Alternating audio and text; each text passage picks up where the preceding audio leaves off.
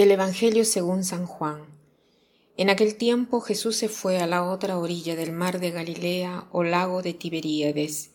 Lo seguía mucha gente porque no habían visto los signos que hacía curando a los enfermos. Jesús subió al monte y se sentó allí con sus discípulos. Estaba cerca la Pascua, festividad de los judíos. Viendo Jesús que mucha gente lo seguía, le dijo a Felipe, ¿Cómo, compraremos pan para que coman estos? Le hizo esta pregunta para ponerlo a prueba, pues, pues él bien sabía lo que iba a hacer. Felipe le respondió, ni doscientos denarios de pan bastarían para que a cada uno le tocara un pedazo de pan. Otro de sus discípulos, Andrés, el hermano de Simón Pedro, le dijo, Aquí hay un muchacho que trae cinco panes de cebada y dos pescados. Pero, ¿qué es eso para tanta gente? Jesús le respondió, díganle a la gente que se siente. En aquel lugar había mucha hierba. Todos pues se sentaron ahí, y tan solo los hombres eran unos cinco mil. Enseguida tomó Jesús los panes y después de dar gracias a Dios se los fue repartiendo a los que se habían sentado a comer Igualmente les fue dando de los pescados todo lo que quisieron. Después de que todos se saciaron, dijo a sus discípulos, recojan los pedazos sobrantes para que no se desperdicien.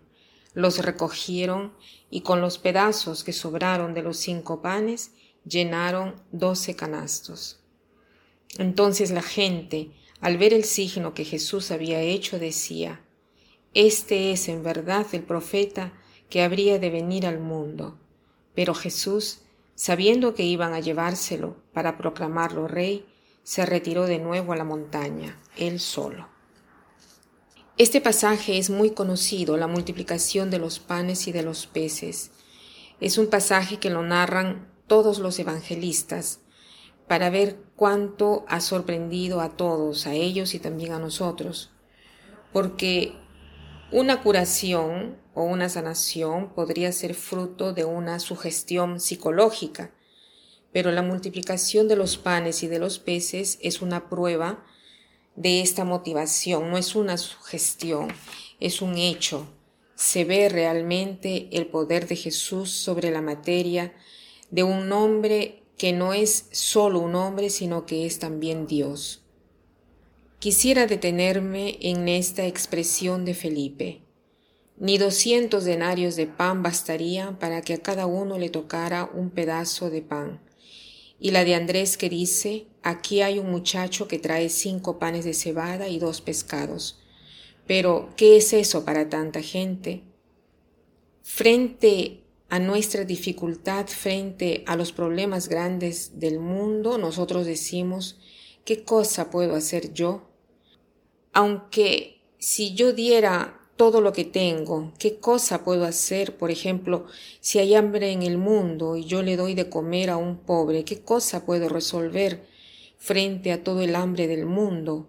No resolveré jamás los problemas.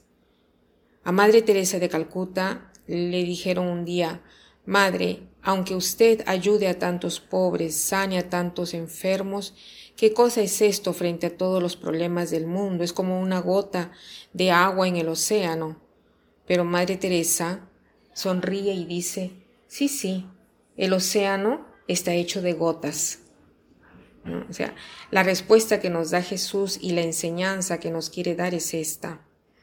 Pon todo lo que puedas, todo lo que tengas Da con generosidad y el Señor hará el resto. El Señor multiplicará ese poco que tú tienes en las manos. O sea, no debemos desilusionarnos y decir es inútil que me esfuerce, no vale la pena. No, debemos esforzarnos y dar todos los recursos que tenemos, sobre todo dar nuestro tiempo. Tiempo a las personas, tiempo a las relaciones, la calma, el tiempo, dar el tiempo. Hoy esforcémonos en esto, dar el tiempo a nuestros familiares, en el trabajo, no hacer las cosas con rapidez, sino dar tiempo, dejar respirar al alma y sobre todo no tratar las cosas con descuido, ni tampoco a las personas. Jesús al final dice, recojan los pedazos sobrantes para que nada se desperdicie, y nosotros cuántas veces desperdiciamos y descuidamos las cosas. Entonces hagamos hoy las cosas dando tiempo y no descuidándonos ni del tiempo, ni de las cosas, ni de las personas, ni de las relaciones. Y para terminar quisiera citar una frase que dice así, para un cristiano, hacer todo lo posible significa llegar a lo imposible. Que pasen un buen día.